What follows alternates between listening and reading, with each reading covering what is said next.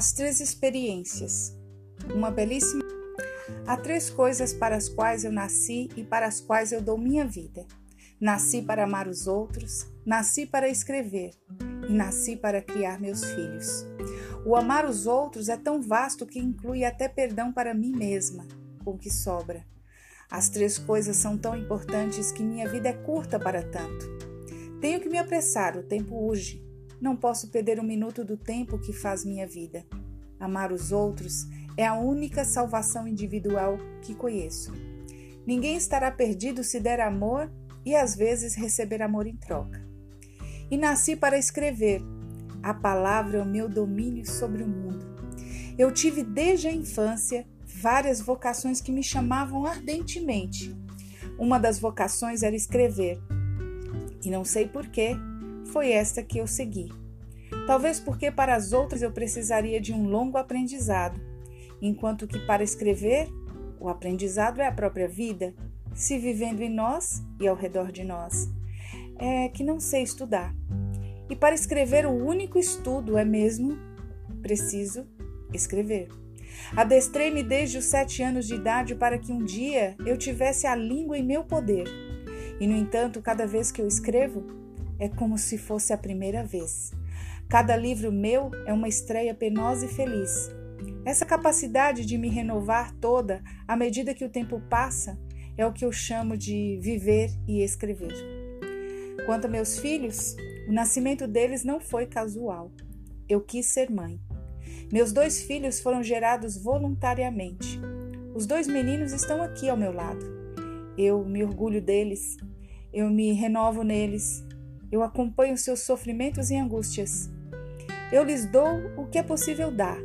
Se eu não fosse mãe, seria sozinha no mundo.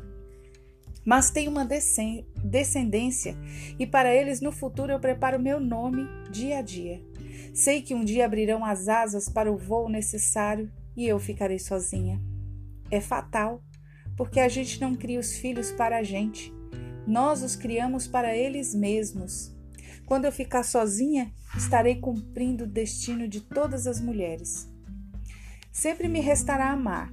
Escrever é alguma coisa extremamente forte, mas que pode me trair e me abandonar. Posso um dia sentir que já escrevi o que é o meu lote neste mundo e que eu devo aprender também a parar. Em escrever, eu não tenho nenhuma garantia. Ao passo que amar, eu posso até a hora de morrer. Amar não acaba.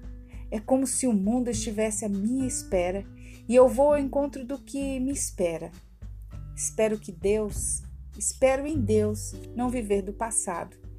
Ter sempre o tempo presente e, mesmo ilusório, ter algo no futuro. Corre, o tempo é curto preciso me apressar, mas ao mesmo tempo viver como se esta minha vida fosse eterna. E depois morrer, uma coisa. Morrer será um dos atos mais importantes na minha vida. Eu tenho medo de morrer. Não sei que nebulosas e vias lácteas me esperam. Quero morrer dando ênfase à vida e à morte. Só peço uma coisa: na hora de morrer, eu queria ter uma pessoa amada por mim, ao meu lado, para me segurar a mão. Então não terei medo e estarei acompanhada quando atravessar a grande passagem. Eu queria que houvesse encarnação, que eu renascesse depois de morta e desse a minha alma viva para uma pessoa nova. Eu queria, no entanto, um aviso.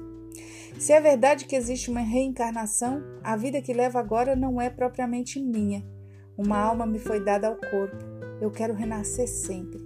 E na próxima encarnação vou ler meus livros como uma leitura, leitora comum e interessada. E não saberei que nesta encarnação fui eu que os escrevi. Está me faltando um aviso, um sinal. Virá uma, como intuição? Virá ao abrir um livro? Virá esse sinal quando eu estiver ouvindo música? Uma das coisas mais solitárias que eu conheço é não ter a premonição. Texto extraído do livro Aprendendo a Viver, Clarice Lispector, Crônicas, Rio de Janeiro, editora Rocco, publicação 2004.